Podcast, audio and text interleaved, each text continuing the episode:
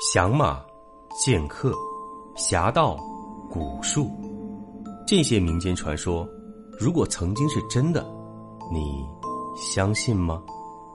欢迎收听《明清异闻录》，主播挑灵秀，带您走进神秘诡谲、曲折离奇的民间志怪传说。本节目由喜马拉雅独家播出。灵谷传说中，五叔回道：“老三爷，你看看电视上演的那些，老皇帝的几个儿子争皇位，一个争到了，剩下几个皇子有哪个能落个好下场的？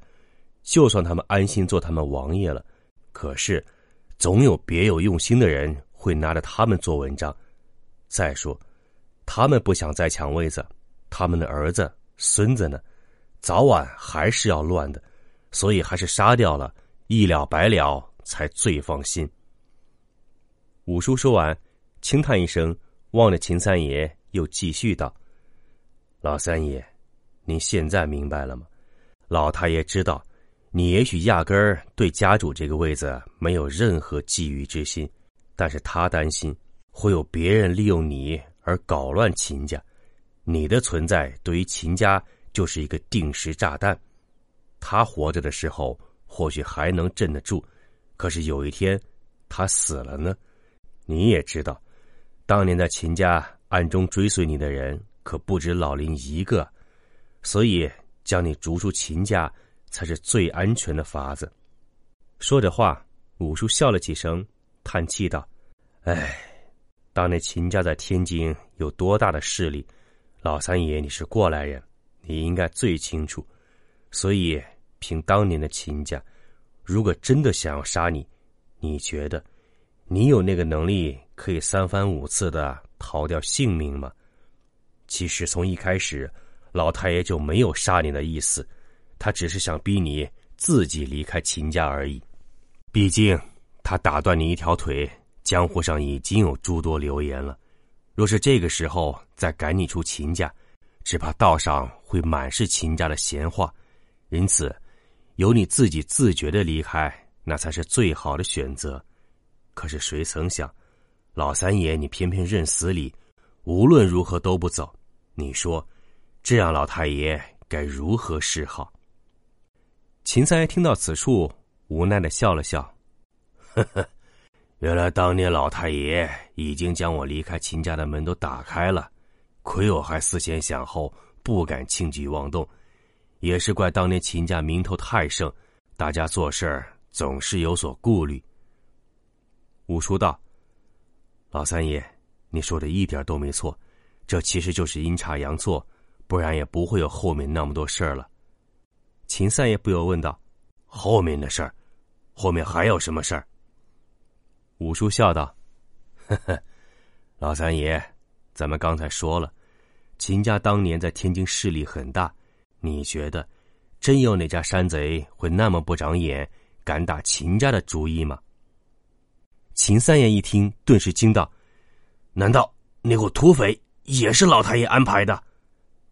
五叔点头道：“当年咱们秦家也不是家主一个人说了算，你之前闹的那些事儿，很多人已经对老太爷有些不满了。”觉得他是对自己的孙子啊太留情分，原本留下秦三爷一条命，家里已经有人对此颇有微词，现如今三番五次给您下套，想逼您走，可您还是像钉子一样扎在秦家里。那些人都说，如果老太爷再不能让你离开，那就只能由他们动手了。这事儿由别人动手的话，我不说，老三爷你也明白，您的命肯定是保不住的。所以老太爷就亲自找了那群土匪，给您做了一个局。秦三爷此时已经面无血色，他颤着声音问：“那，那老五被绑票都是安排好的，这是为了把我从秦家引出去？”五叔道：“哎，其实当年老太爷已经对你有些想不透了，他不知道，经过这么多事儿，你心里对秦家还有多少念想。”所以，他安排这么一出戏，就是想看看你的反应。如果你也和其他人一样畏畏缩缩，加上被绑的人还是夺走你家主位子的老五，你要是心有怨念，自然不会出手，那样老太爷也就不会再管你死活，任由他人处置你了。但你要是能担着风险去赎人，那老太爷就决定再放你一回，只不过这一回是最后一次机会了。七爷和小六子在一旁听着，终于将整件事情前因后果都串联了起来。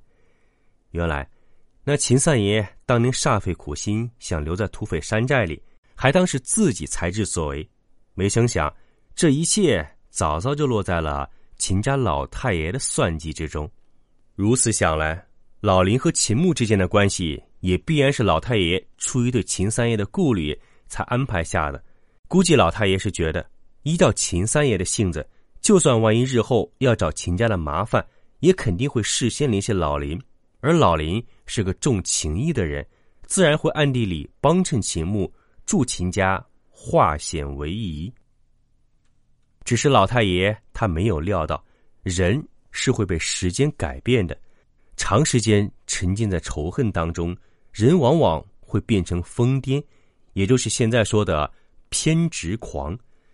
也许秦家老太爷根本没想到，秦三爷为了报复秦家，居然专门学了幻术，而他为了复仇，更是不惜逼死旧日好友老林，几乎可以说与曾经那个意气风发的秦家三少爷判若两人了。最终，还是没人能够阻止秦三爷复仇的决心，这才有了秦家失窃，进而又引出了这么多事情。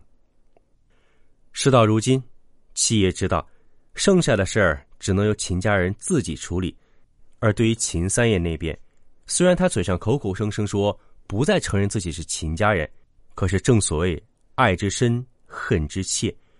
如果他心中对秦家已经没有感情，又怎么会直接找上秦家，有如此行径呢？于是，七爷和小六子起身告辞，想回避一下。已经很久没说话的秦牧也自然明白，赶忙起身，叫了几个人将七爷他们请到外面厅房中用茶。七爷和小六子在外面等了半天，茶壶加了三次水，愣是将一壶茶生生的泡了没了味道。这秦家一群人才出了屋。七爷打眼一看，走在前面的是秦牧和杨丽，而杨丽身后没有人压着，他就明白这事儿算是已经了了。果然，秦牧一出来就找来几个人，说了个地名，让那几人赶过去，让他们到了地方再打电话来，他再告诉他们去哪里寻那个东西。七爷一听秦牧这话，就知道秦三爷已经将藏古珠的地方说出来了。而秦三爷出来之后，和七爷他们打了个招呼，就随着五叔匆匆离去。后来一问才知道，秦三爷是跟着五叔去医院见秦牧的爷爷去了，也就是当年的秦老五。说起来，土匪山寨里那出戏，秦老五才是出力最多的人。而当年，无论被绑票是真是假，秦三爷带人去救他的心总是真的。毕竟，江湖上冤家易解不易结，两个人都活到了这把岁数，如今大家话又都已经说开了，也就没有什么见不得面的了。事后，七爷他们回到家没多久，就听说秦家三爷和五爷双双去世，两人居然是在同一天。秦五爷这么多年一直为秦家的事情操劳，身子骨早就垮了。而秦三爷年岁也大了，长久以来就靠着心里那口复仇的怨气才能撑到今天，而且施行幻术十分耗费精神，又哪里是一个九十多岁的老人可以承受得起的？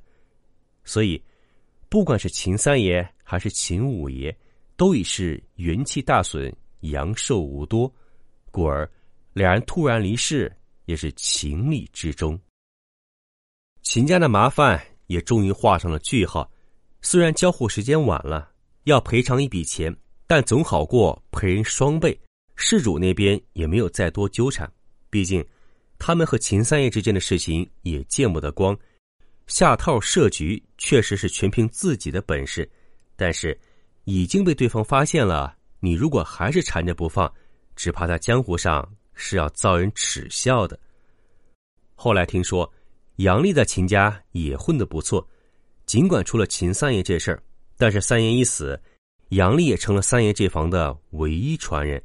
秦家那些念旧的老人都对他照顾有加，仿佛杨丽就是三爷的亲生骨肉一般。而秦牧也彻底将秦家整顿了一番，大大收缩了经营范围。几乎将秦家南边的产业卖了个精光。虽然对于秦牧此举，秦家一生人颇有微词，但大部分人还是支持他的。想来众人也都明白，秦家早已不复往昔。这次古珠的事情一闹，也大伤元气。再恋着过去不肯松手，只能让自己消亡的更快。可七爷他们却也明白。秦家现在所做的一切，只不过是苟延残喘。随着时代发展，注定有不少人家要逐渐淡出江湖。秦家这样还算好的，他们早有打算，已经着手开始布局转行。但那些抱成守旧、死活不肯向现实低头的人家，注定只能化为被历史车轮碾过后，在后面扬起的一阵烟尘。只是听说。秦三爷学到的那些幻术，杨丽也学了一些皮毛，不然他自己要偷换玻璃盒中的垫布，还要在众目睽睽之下调包那扇嘎巴拉，谈何容易？七爷回到家中就曾经说过，指不定秦家日后的出路就要落在杨丽那小子的幻术身上。秦三爷苦心经营大半辈子，一心想要毁掉秦家，最后。还是于心不忍，放弃了报仇的念头，但他一定没有料到，自己当做插入秦家的钉子而一手调教出来的杨丽，到头来却成了秦家东山再起的救命稻草。说起来，这也算是世事难料吧。如今的天津鬼市早已没有了秦家这块招牌，硕大一个家族说没也就没了，而世界依旧在运行，江湖。也没有什么波澜，一切就仿佛江湖上根本没有秦家这号人物存在一样。什么恩怨情仇，在时代的变迁面前，都显得毫无意义。故事说到这儿，也到了尾声。至于故事到底想说什么，嬷嬷自己也没有想清楚。说是江湖上大家族的恩怨吧，也不是；想说幻术吧，更不像。姑且就算是新时代对老行当的冲击与改变吧。最后，还是用《葬花吟》里一句话来结尾吧：“明年花发虽可啄，却不到人去凉空，潮也清。”好，今天的故事就说到这儿。今天正好是二零二零年最后的一天，非常感谢每一位朋友又是一年的陪伴和支持。那么。我们明年再见喽！本集播讲完毕，感谢您的收听。如果您喜欢，请您评论、点赞、转发。更多精彩内容，请您期待下集。听有声，选秀秀。